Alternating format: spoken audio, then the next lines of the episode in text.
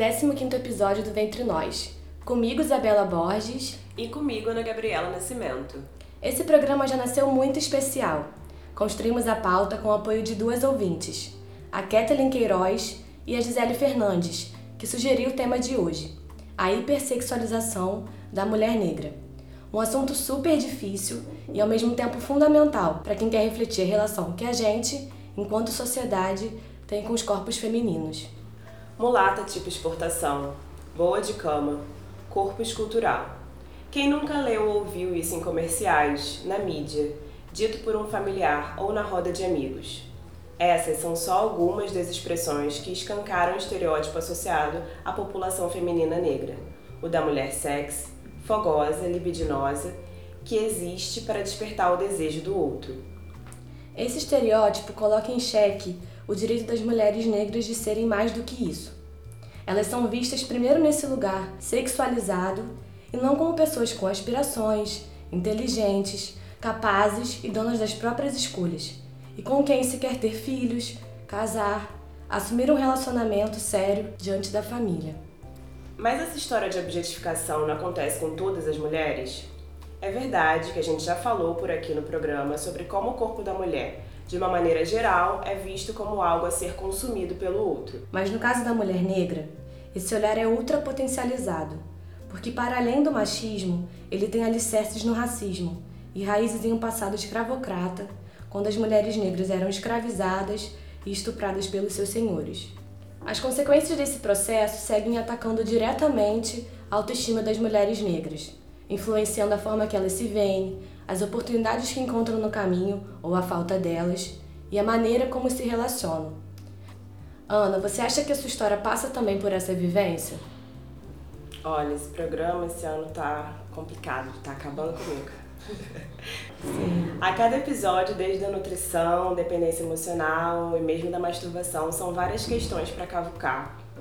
E às vezes é bem difícil. Mas ao mesmo tempo é bom ter esse espaço aqui para despertar para algumas coisas, né? Como a nossa ideia aqui é gerar reflexão, não dava para achar que ia passar a batida pelas reflexões, né?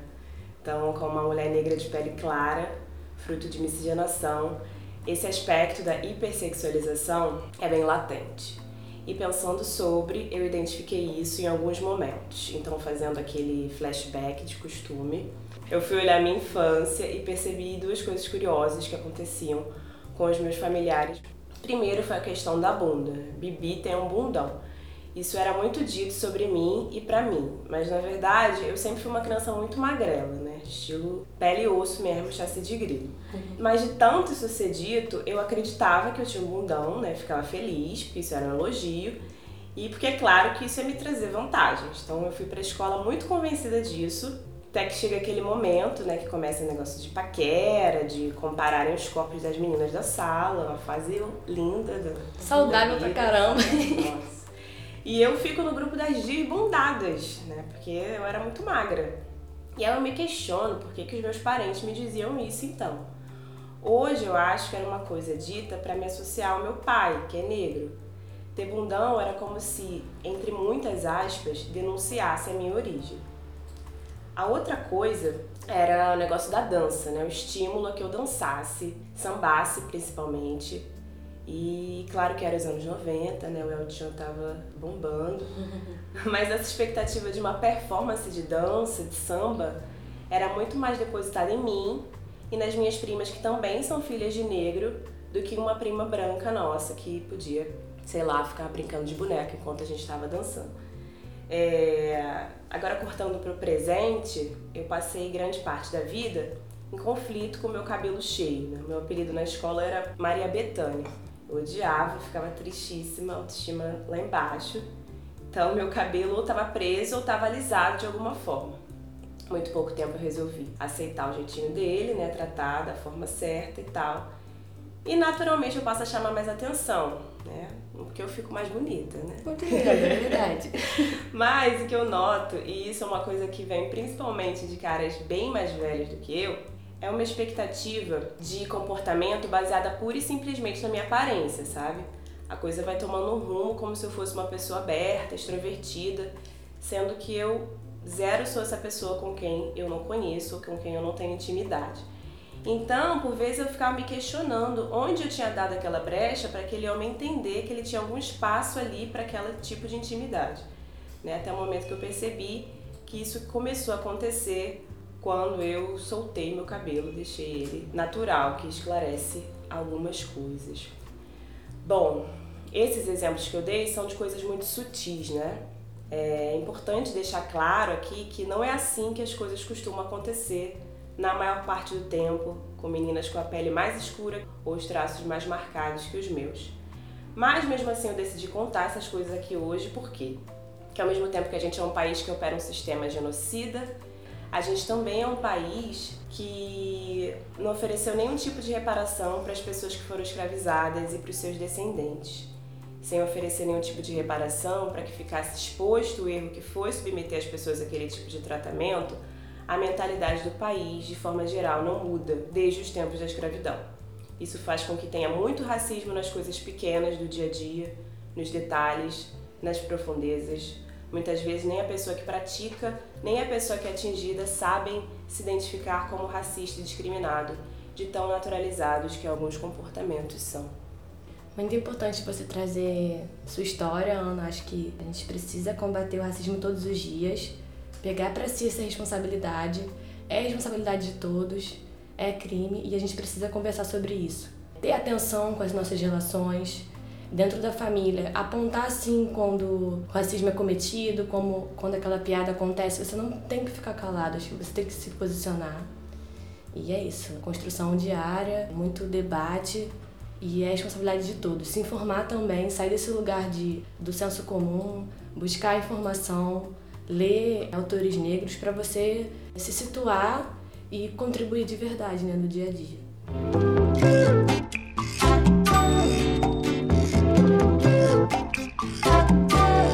Para conversar sobre esse assunto, a gente convidou a Mariana Carvalho, que é psicóloga e pós-graduada em terapia através do movimento Corpo e Subjetivação pela Faculdade Angel Viana. A Mari criou em 2017, ao lado da colega Kelly Amaral, o Compor Pretas, um trabalho terapêutico com viés experimental do corpo para mulheres negras. Muito obrigada, Mariana, por ter aceitado o nosso convite. É um prazer ter você aqui no Ventre Nós. Nada, um prazer para mim também. Vamos conversar. Mari, para a gente começar, é, o que é essa hipersexualização do corpo feminino negro? Então, acho que o processo da hipersexualização vem sendo construído há muito tempo, né, historicamente, assim, de olhar para uma mulher negra e a priori, assim, antes de qualquer coisa, né, de ser apresentada a ela, já vir com um monte de ideias e conceitos do que, que é essa mulher, de como ela exerce seu desejo, de como ela é fogosa, é sexy, é, enfim, tem a ver com esse lugar de classificar o desejo de uma mulher pela cor da pele dela, né?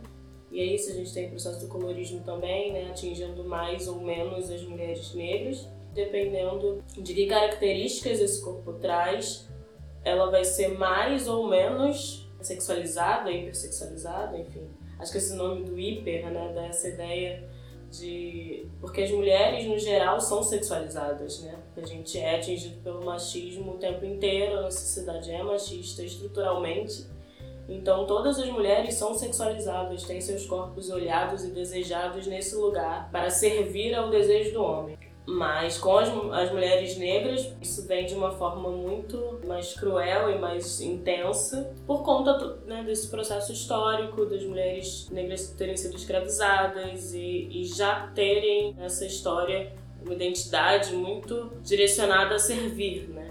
Tanto servir enquanto trabalho quanto sexualmente. Né?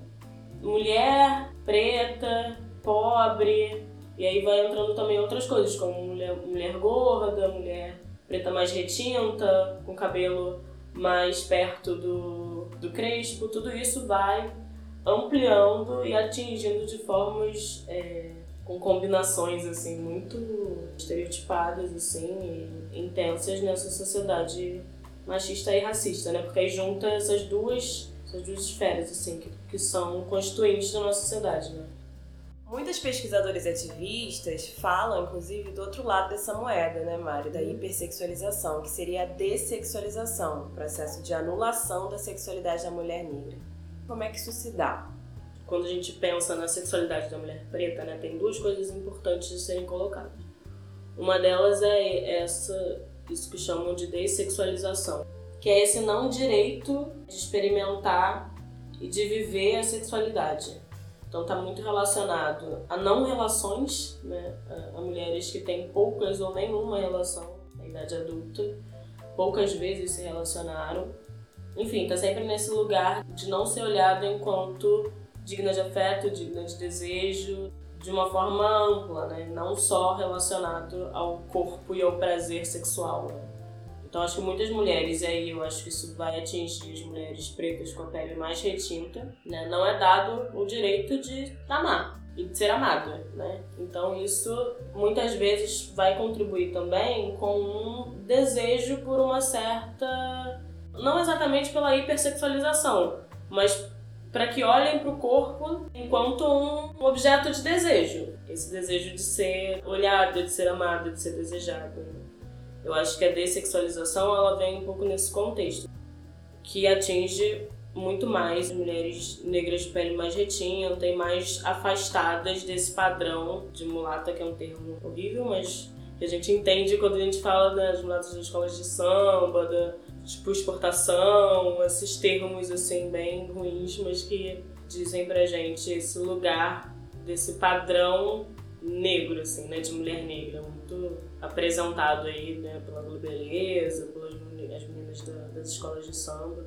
Que é claro, tem todo o direito, mas que muitas vezes é muito cruel para quem tá olhando e nunca chega nesse lugar, né? E não tem que chegar mesmo, porque cada uma tem que viver o corpo da forma como ele é, como quer ser.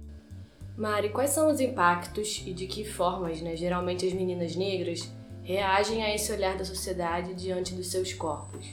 É, isso marca a subjetividade de uma forma muito intensa. Assim. A subjetividade é a forma como a gente se relaciona com o mundo e se constrói enquanto pessoa.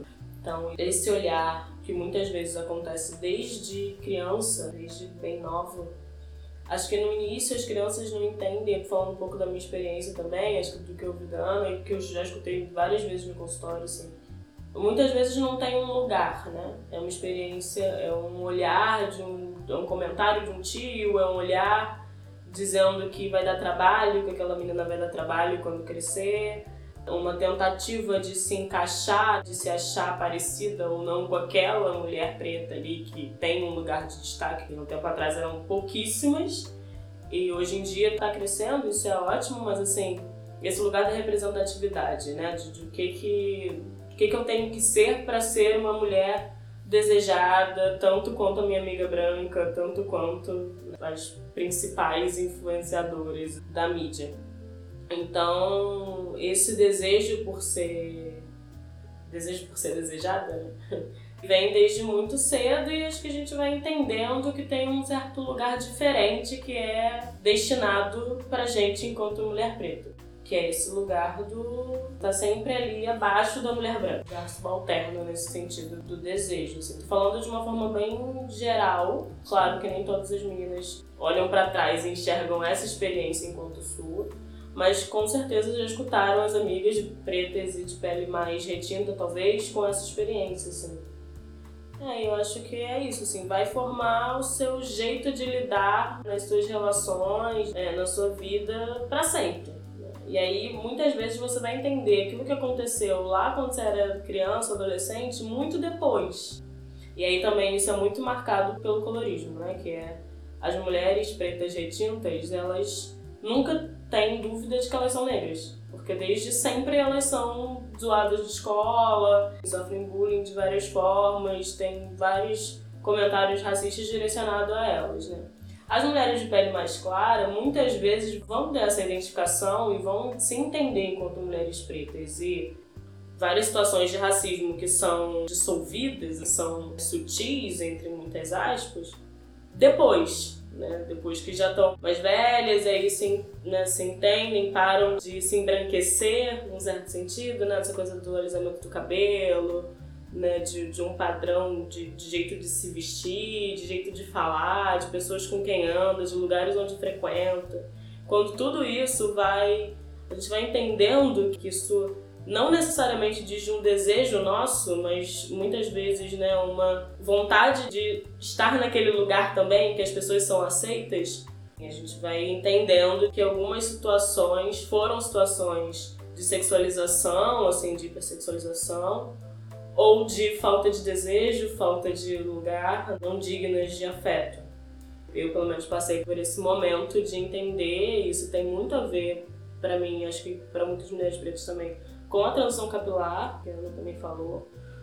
E a partir disso é que a gente vai entendendo que você não aceita o seu cabelo, você não se aceita também, né? Aceitar o cabelo é poder se aceitar. Então isso traz uma transformação muito grande, de poder ser quem você é. E aí olhar para trás e entender que muitas vezes você não foi, não porque você não queria, mas porque não foi te dada essa oportunidade e de carregar muito sofrimento com isso. Então acho que isso vai afetar muito tudo. Suas escolhas, né, para quem você vai dar seu afeto, de quem você está recebendo, a forma como você se olha no espelho, sua autoestima, enfim, tudo vai ser influenciado. Por isso que é, é, vai sendo construído desde a infância, né? Desse lugar de não desejo ou de desejo para uma função. A gente sabe como a língua diz muito sobre a nossa cultura e como ela é capaz de reforçar preconceitos, né? A gente citou alguns, mas era talvez legal a gente falar de outros, né? Para que as pessoas fiquem atentas. Quais expressões do nosso vocabulário que ajudam a reforçar esse estereótipo hipersexualizado do corpo feminino negro? É, eu pensei muito no da cor do pecado, né? O corpo da cor do pecado, assim. Eu acho que isso traz muitas coisas de pensar né, no lugar que as mulheres pretas escravizadas, que foram escravizadas, passaram, né, nesse lugar de servir sexualmente fora do casamento, de ter um lugar só ali de pecado, de satisfazer, de, na verdade, os homens também nesse nesse sentido os patrões, né, também exercendo um lugar de poder muito forte, tanto com as mulheres pretas quanto com as mulheres brancas quanto com os homens pretos, enfim, né? Esse lugar do estupro como um lugar muito de enfatizar esse poder e deixar muito marcado quem mandava e de quem tinha o domínio sobre todos. Curiosamente, esse é o nome da novela, né? Que Sim, é Thaís Araújo, Thaís Araújo protagoniza, né? Pois é. Acho que se fosse hoje já não seria mais esse nome. Pois né? é, eu acho Nossa, também. era, era E a gente nem pensava sobre Era isso. tipo assim, eu adorava essa novela. É, parecia não, super. Assim, a gente não pensava, não pensava mesmo sobre isso. Né? Mas é isso, assim, eu acho que a gente está podendo pensar no vocabulário, Sim. né? Essa Até coisa foi pra de... mulata também, né, Mari? Sim. Que a gente reproduz às vezes, fala e Exatamente. tem uma, uma raiz aí Uhum, racista, né? Que não, sim, não dá pra falar mais mulata. Sim. A gente, tipo, enga- não nem É, consegue terminar a palavra. sim. E esse nome é muito marcado, né? Foi o que você disse. Muito tipo, é marcado. onde a gente. É. Onde você fala e todo mundo entende Uhum. de quem que tá falando, Sim. né? Como se E muito Ai. marcado nesse lugar sexual, né? É. Do, do- da mulata, quando fala mulata, vem aquela imagem, pelo menos pra mim sei se vocês veem, mas da escola de samba, né? Do, do corpo bem definido, malhado, e tem uma coisa assim do corpo, acho que o mulato tá bem relacionado, né? Nessa coisa do corpo sexualizado. Como é possível romper, então, Mari, essa barreira racista na construção da identidade de uma menina negra? É, o que uma família, por exemplo, de uma menina negra pode trabalhar no cotidiano para que isso a impacte menos?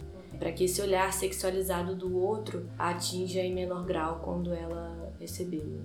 É, esse olhar sexualizado, acho que ele é muito relacionado a essa única possibilidade de receber afeto, de receber cuidado, de exercer a sexualidade. Então, parece que só vai dar para ser desejado se for nesse lugar da mulher gostosa, da mulher quente, da mulher sexy, enquanto.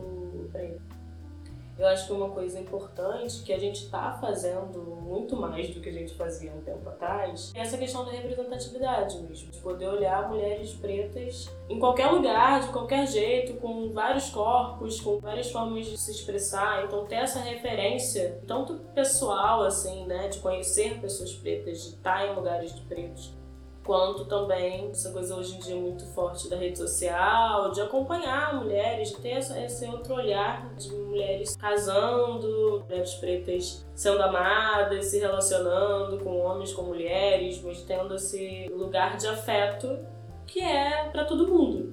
Que não deveria ter cor, mas que tem, porque o racismo é muito estruturante, então infelizmente tem. Mas eu acho que mostrar essas outras possibilidades de se relacionar sem estar nesse lugar subalterno, sem estar nesse lugar de não desejo, de poder afirmar e querer um lugar de, de afeto, de cuidado, de companheirismo, assim como todas as mulheres brancas têm desde sempre. E isso precisa ser construído, eu acho que é um pouco isso. Assim. A menina precisa ver é. né, e ter acesso a essas é, referências. Para mulheres pretas isso precisa ser construído, porque a sociedade vai desconstruir, vai querer qualquer possibilidade de não fazer isso acontecer. Porque interessa, interessa a sociedade manter uma estrutura racista, né? Então a gente tem que ficar nessa luta. Eu acho que os pais e as mães precisam estar nessa, nessa luta junto, de poder oferecer outras referências. É muito importante também valorizar a autoestima, sabe? Dizer o quanto essa menina preta é linda, de dizer que o cabelo dela é maravilhoso, de poder espalhar isso, assim, mostrar esse amor demonstrações. Eu acho que isso vai também criando mulheres pretas fortes e fortes nesse sentido, né? Não é fortes no sentido de não poder demonstrar fragilidade, mas com autoestima assim que sabe que ela é desejada, querida, amada e não aceitar menos do que isso nas relações, né? Para quem já é adulto, né? Para as mulheres que já cresceram e que não tiveram essa possibilidade, Muitas vezes, assim, porque as mães, os pais, há um tempo atrás, não tinham mesmo essa consciência, né? Não é por uma maldade de alisar o cabelo da criança desde novinha, ou de, enfim, não falar tanto, não empoderar tanto, né? Porque não era uma prática mesmo muito comum. Hoje a gente está com isso muito mais forte, assim, muito mais espaço também mas poder estar tá junto, compartilhar com outras mulheres pretas, de entender que o seu sofrimento não é só seu. Ele muitas vezes tem amigas e pessoas próximas que tiveram uma experiência muito parecida e poder compartilhar isso, assim, isso vai tornando as coisas menos pessoais e menos culposas. A gente vai tirando essa culpa como se isso dissesse alguma coisa sobre as nossas práticas, as nossas ações. E não, assim, isso diz de uma sociedade que é doente, né? Então, a gente, quando a gente olha pro lado e fala, opa, com ela também foi assim, peraí, o que, que significa isso, né? E com ela também, com ela também. Então a gente precisa estar tá compartilhando muito mais, vendo vídeos, ouvindo podcasts e, né, e conversando muito, encontrando com mulheres que tem vivências parecidas com a gente, que às vezes a gente não sabe, mas se a gente começa a compartilhar isso, a gente vê que, que não estamos sozinhas, né? Eu acho que essa, essa sensação de não estar sozinha é muito importante para todas as mulheres, mas para as mulheres pretas isso é muito, muito, muito importante. Né? Porque é uma sensação de solidão que vai para todos os aspectos da vida, assim, tanto a solidão, né, como a gente estava falando aqui, dessa dessexualização, desse lugar de não desejo, quanto solidão de estar tá sozinha para gerenciar uma casa, por exemplo, né? De estar tá sozinha num espaço de trabalho, de todo mundo ser branco e você única preta, de estar tá sozinha em vários lugares, assim, vários momentos, né? Quanto mais ascensão social você tem, menos pretos você vai encontrando de parceiros, né? De parceria, assim, de trabalho, nos espaços. Então, isso também precisa ser muito compartilhado entre a gente, né? É Bom, Mari, muito obrigada pela sua participação, pela sua entrevista. Por algumas vezes que você estava falando, eu me emocionei um pouco aqui. É... Queria saber se tem mais alguma coisa para dizer, mais algum recadinho para dar para quem está uhum. escutando.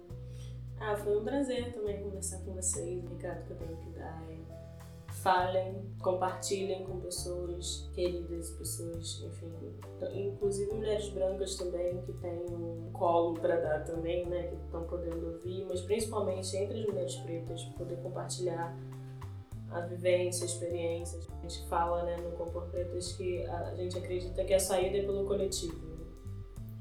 A gente só vai conseguir estar tá mais forte, estar tá mais resistente nesse mundo que a gente é atacado o tempo inteiro se a gente tiver em coletivos, a gente coletivizar nossos afetos, nossos sentimentos, nossas histórias.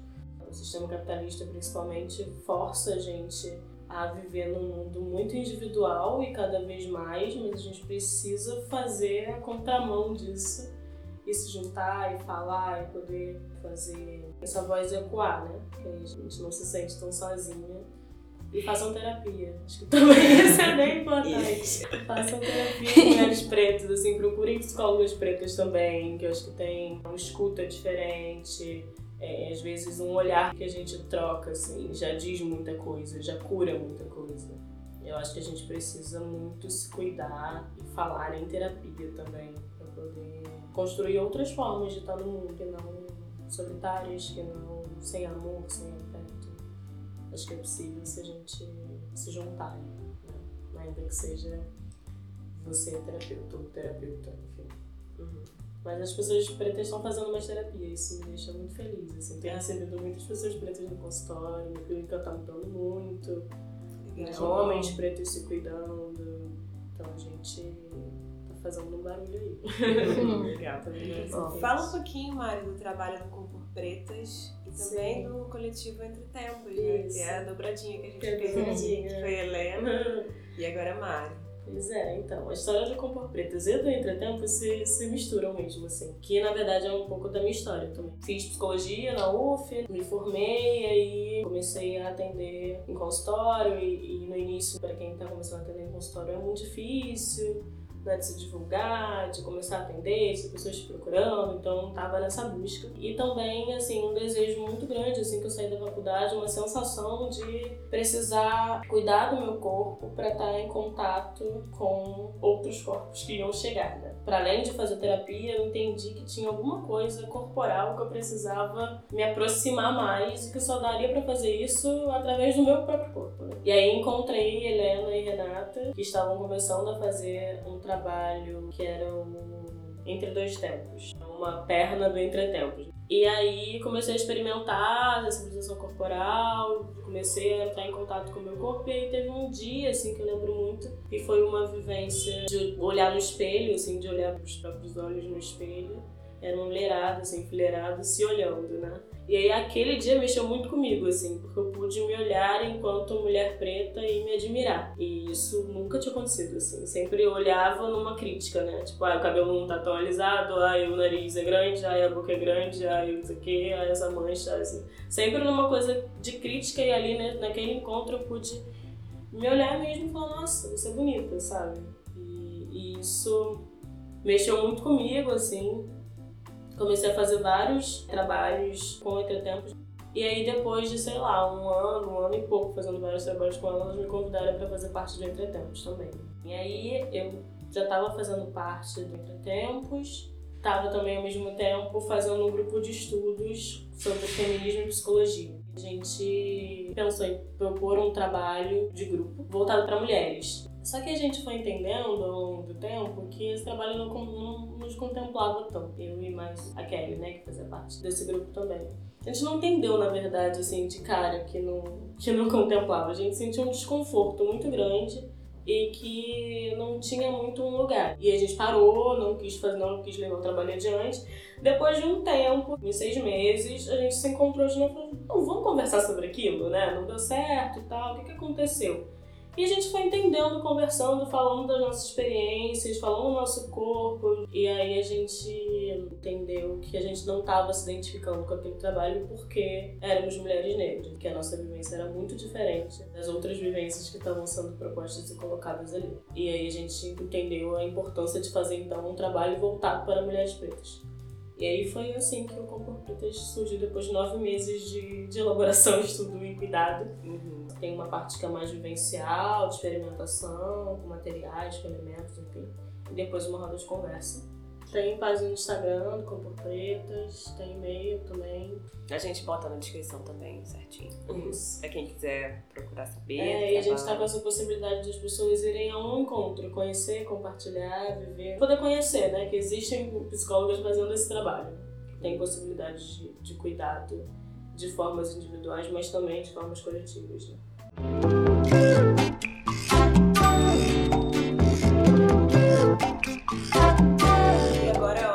Entre Nós, o relato de uma mulher sobre o tema do dia. Meu nome é Gisele. Bom, é, por muito tempo eu vivenciei a hipersexualização da mulher negra, mas eu só compreendi que eu vivi isso com 26, 27 anos. É muito recente mesmo.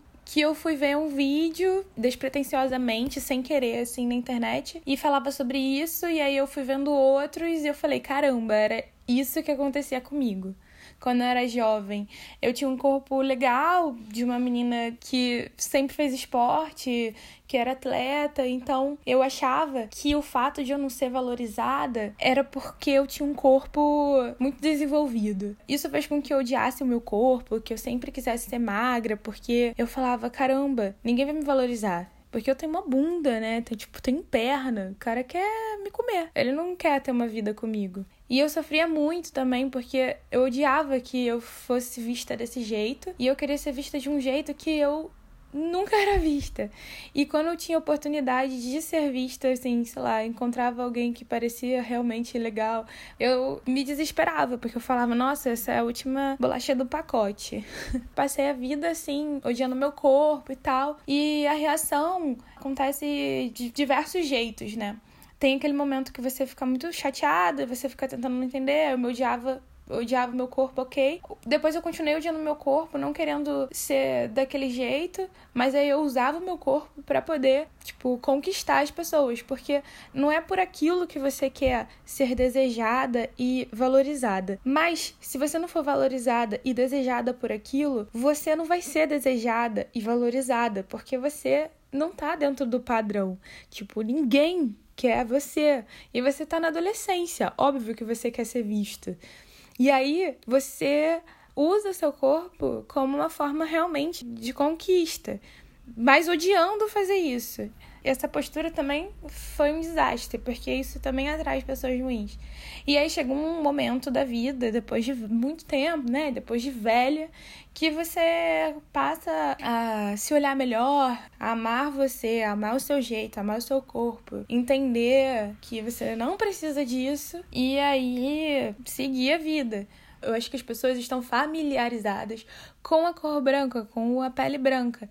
A mulher negra não nasceu para isso, sabe? Não nasceu para ter uma vida legal com uma pessoa e construir uma família. Isso é uma coisa para pele branca. A mulher negra, ela vai ser a mulher que o cara vai procurar para atrair a mulher dele, vai ser a mulher que ele vai pegar na festa, entendeu? É assim, falando como eu acredito que as coisas aconteçam e é tão estrutural que as pessoas não se dão conta. É muito ruim mesmo, mas é muito bom saber que tem pessoas debatendo sobre esse assunto para que a gente possa tomar consciência. Essa consciência nos leva a nos amar mais, a nos cuidar mais e não ligar para isso, porque é bom que a gente tenha consciência para a gente saber o mundo que a gente vive e pra gente ser resistência mesmo, pra gente ser quem a gente é, saber que a gente não tem que mudar o nosso cabelo, que a gente não tem que mudar o nosso corpo, que a gente não tem que mudar a nossa essência, porque o mundo é sujo.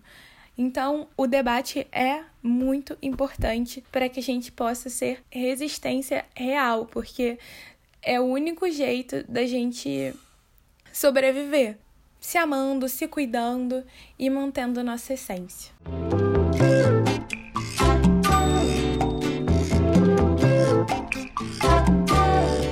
É, gente, o programa de hoje foi muito intenso, muitas questões importantes, né? Que a gente debateu com a Mari. E hoje foi só o comecinho, iníciozinho dessa discussão. Com certeza a gente poderia ficar aqui falando muito mais tempo né, Ana? Sim, com certeza, até porque o racismo no Brasil é muito complexo, né? Está presente em vários aspectos das nossas relações e não dá para ser simplista quando a gente fala dele. Eu li um artigo muito legal da Maria Santana dos Santos Pinheiro Teixeira e da Josiane Mendes de Queiroz, da Universidade Federal do Pará. O artigo se chama Objetificação e Sexualização da Mulher Negra. Tá online, a gente também vai botar o link a descrição. É muito bom, é um artigo curtinho e dá para entender muitas questões. E também um vídeo que eu achei muito bom do canal Afro e Afins, da Nathalie Neri, que é um vídeo que ela gravou com a Chan Ravelli e a Gabi de Pretas, e elas debatem sobre a sexualidade da mulher negra, vale a pena assistir. E o livro da Djamila Ribeiro, chamado Quem Tem Medo do Feminismo Negro, que tem algumas colunas dela que já foram publicadas na Carta Capital, e uma delas ela fala bastante sobre essa questão da mulata, e fala por que, que isso impacta tanto as mulheres negras, como é que esse processo é bem bom. E queria agradecer a Mayara Santos, que conversou comigo muito sobre a pauta, sobre esse programa e contribuiu também para a gente pensar melhor sobre esse assunto. Um beijo, querida. Muito obrigada. É isso, gente. Chegamos ao final de mais um Entre Nós. A gente pede para vocês sempre falarem com a gente, entrarem em contato pelas nossas redes sociais. A gente está como Ventre Nós tanto no Facebook quanto no Instagram, no Twitter, no YouTube. A gente também sobe os episódios por lá. E também nosso e-mail, né? É, se quiser mandar um e-mail pra gente, é o ventrenós.gmail.com. E também dá para falar com a gente pelo zap, né, Bela? Isso, o número é 9651 22594. DDD 21 aqui do Rio de. Janeiro, que tem meninas de fora do Rio, do Brasil Sim, todo sim. escutando esse programa, de fora do país. Fora do país. Sim. Temos, temos ouvintes fora do país também. Então, sucesso, gente. A gente fica sempre feliz quando vocês falam com a gente, interagem com a gente. Então, ficamos aguardando, tá bom? Beijão e até o Um próximo. beijo. Até o próximo, meninas.